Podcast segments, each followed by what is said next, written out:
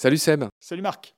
Ravi de te retrouver. Aujourd'hui, on va parler de l'olfaction chez les poissons. Avec toi, on a décidé de parler ben, de tous ces sens des poissons qui sont différents des nôtres et qu'il ne faudrait pas essayer d'appréhender en fonction de nos euh, ressentis à nous, de notre vision, de notre olfaction, etc. Donc, on va commencer par une question toute bête.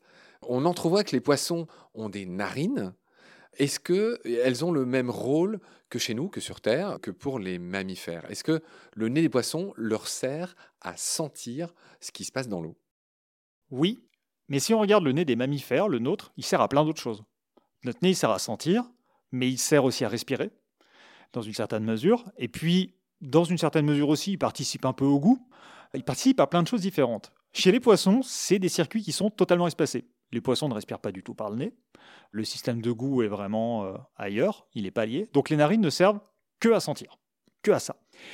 Et ce qui fait qu'ils ont des systèmes ultra sophistiqués pour sentir, parce que justement, comme ils sont dans un milieu aquatique où tous les échanges chimiques vont bah, être maintenus dans la colonne d'eau, dans l'eau avec eux, c'est intéressant pour eux d'avoir accès à toutes les odeurs et un maximum d'odeurs. Et on se retrouve avec des narines parfois complètement dingues.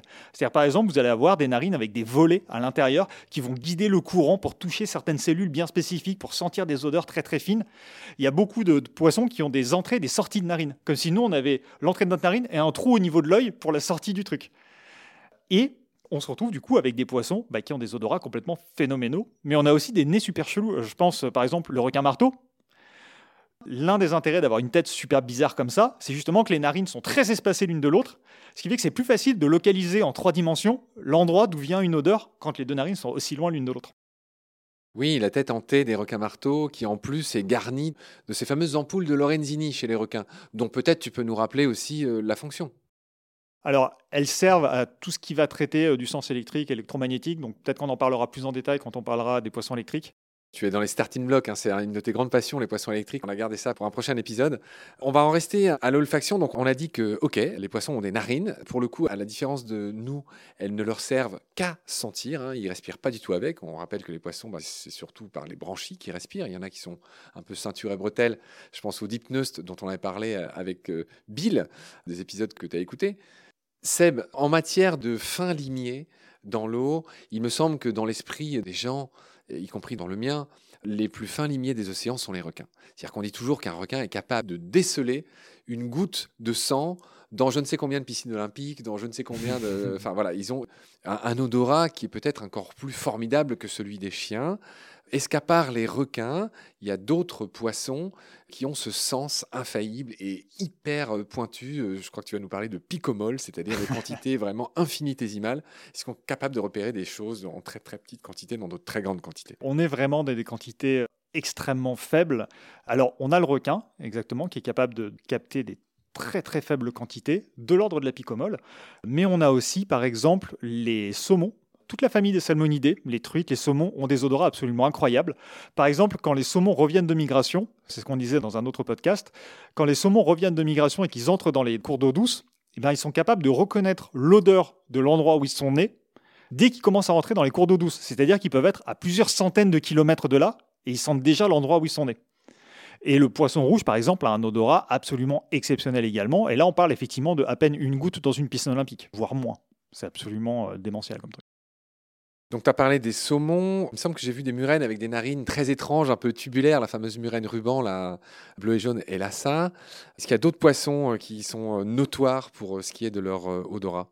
L'anguille peut-être aussi, puisque l'anguille aussi, c'est un de ces poissons amphihalins qui migrent sur d'incroyablement longues distances. Je ne connaîtrais pas spécifiquement sur l'anguille. Je sais que les lamproies marines, alors là je, donne vraiment des trucs de mémoire qui datent d'il y a longtemps, j'espère pas dire de bêtises, mais il me semble que les lamproies marines en haute mer sont capables de sentir les larves qui sont en train d'éclore dans les lacs d'eau douce, qui sont donc à plusieurs centaines, voire milliers de kilomètres. Mais là je donne vraiment un truc de mémoire, donc à vérifier. Alors, il y a un autre aspect dont il faut qu'on parle, euh, Seb, c'est une comparaison avec le son. Le son, il va plus vite dans l'eau que dans l'air. Donc c'est ce qu'on disait dans, un autre épisode aussi avec Bill. Il s'avère que la plupart des poissons utilisent beaucoup plus les odeurs que les sons pour communiquer, ce qui est un peu contre-intuitif pour nous autres. Et donc il y a de nombreux messages qui sont transmis, volontairement ou non, et aussi des signaux d'alarme par le biais des odeurs. Tout à fait. Très récemment, il y a une publication qui est sortie pour montrer que des poissons comme les ménés à grosse tête, par exemple, quand ils voyaient qu'un prédateur était en train d'arriver, eh bien, ils allaient jeter des petits jets d'urine dans lesquels il y avait des messages d'alarme. Et à ce moment-là, ils allaient adopter un comportement anti-prédateur, c'est-à-dire se réunir les uns les autres, etc.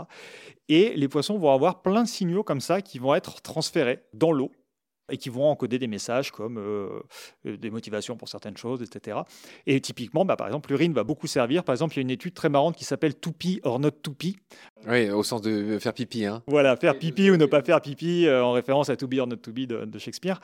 où justement, le truc, c'est que sur les poissons, je ne sais plus quelle espèce c'était, mais en gros, c'est que les poissons, quand ils étaient en combat, allaient transmettre leur niveau d'agressivité par l'urine, ce qui fait qu'avant le combat, ils se retenaient de faire pipi. Et du coup, ils envoyaient le message à un moment bien précis de la bagarre, donc ils se retenaient, et dès que c'était le moment, un, petit jet de pipi, on se retient, un petit jet de pipi. Et c'était euh, tout comme ça, c'est très, marrant comme truc. Et ce qui est intéressant aussi, c'est que les poissons peuvent apprendre les uns des autres. Par exemple, on a montré que ce signal d'alerte des ménés si des épinoches vivent avec des ménés à grosse tête dans le même étang, et ben au bout de quelques mois, on s'aperçoit que les épinoches réagissent aux signaux d'alerte des ménés. Donc elles sont capables d'apprendre les odeurs d'alerte des autres espèces également. Est-ce qu'on a fait le tour de nos histoires d'olfaction et d'odeur dans le monde des poissons? On n'en fera jamais le tour. On a juste voulu donner quelques exemples à celles et ceux qui nous écoutent. Est-ce que. Ah oui, je vois que tu souris. Tu as encore un petit truc, un petit gâteau pour finir. Un petit dessert, un petit dessert. On parlait du super odorat des salmonidés. On a montré qu'un truc super bizarre, c'est que les saumons, l'un de leurs prédateurs, c'était des loutres. Mais en fait, les saumons, à la naissance, ne considèrent pas les loutres comme des prédateurs. Donc si on met dans un aquarium de saumon les matières fécales de loutres, les saumons ne réagissent pas particulièrement. En revanche, les saumons, quand ils se font euh, blesser, ça libère une substance qui est une substance d'alerte. Et si jamais on donne à ces loutres à manger du saumon, et qu'ensuite on met les matières fécales dans le bocal, et eh bien à ce moment-là, les saumons sont capables de lier le fait que les loutres sont des prédateurs des saumons parce que même dans les infimes résidus qui restent dans les matières fécales, ils sentent l'odeur d'alerte et donc, à ce moment-là, il lit l'odeur d'alerte, l'odeur de la loutre, et du fait que ce soit un prédateur. Encore une belle euh, anecdote pour finir. Merci pour ce petit dessert. Très bien, Seb. Voilà ce qu'on pouvait dire sur euh, l'odeur, le nez, l'olfaction euh, chez les poissons. Je te retrouve très vite pour parler d'un autre sujet concernant bah, tout ce qui vit dans l'eau. Merci à toi, Seb. À très vite. Salut. Salut, à bientôt, Marc.